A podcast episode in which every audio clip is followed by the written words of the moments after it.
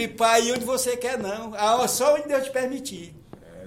Porque aonde Deus manda você, e aquilo ali é um limite para você. Se você passar dali, viu? Você está você está desobedecendo a Deus.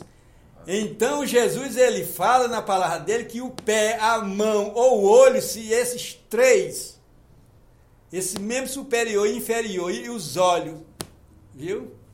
Te escandalizar, você, meu amigo, tem que amputar um. É, tem que amputar um. Porque é melhor que você entre no céu com um do que com dois no inferno. Então a coisa é séria. Jesus ele não engana ninguém. Ele ensina a verdadeira palavra do Senhor. Porque a palavra do Senhor é pura. Né?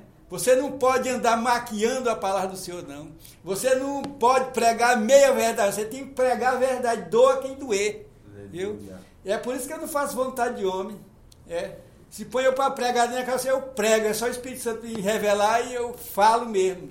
Quem não gostar vai se ter com Deus no futuro. Ou no bem presente, porque Deus ele é assim, ele trata a hora que ele quer com o homem. É. Glória a Deus, aleluia. Então, o livre-arbítrio, não, é, não vai pensar que é para você fazer o que você quer, não, rapaz. Viu? Isso é uma condição que Deus te deu para você pensar e fazer as suas escolhas. E procurar fazer a escolha certa, porque se você errar, viu? Se você fizer a escolha errada, não vá pensar que Deus vai atrás de ti, pegar com a mão, não, vem para cá. Negativo, viu? A Bíblia diz: se você virar as costas para Deus, Deus também vira as costas para você. Deus, irmão, quando Ele promete alguma coisa para você, é porque Ele está querendo mais compromisso contigo. Viu?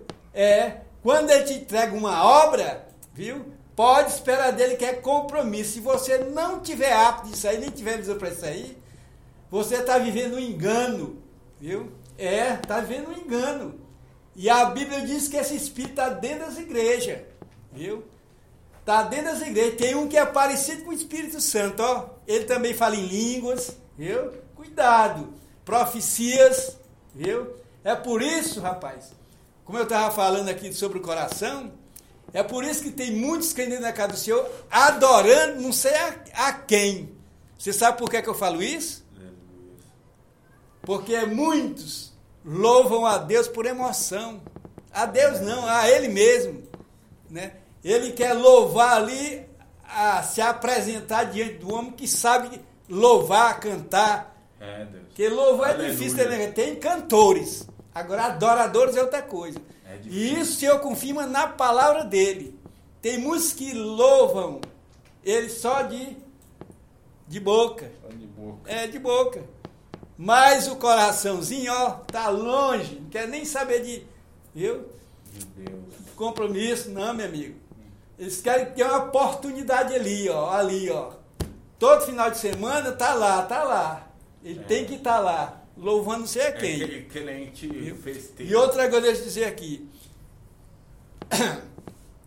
E os e esses que, que adoram, que diz que adoram o Senhor, que canta qualquer hino, que pensa que aquele hino ali é hino de adoração, temos enganado também. Viu? Tem hinos herégicos, letras herégicas, que estão adorando, dizendo que estão adorando a Deus, mas na verdade aquilo ali não faz parte de adoração ao nosso Deus. Viu? É. Tem hinos, hinos com ritmo de forró, de samba, de funk, viu? Tudo isso aí. Então, o cristão que ele estuda a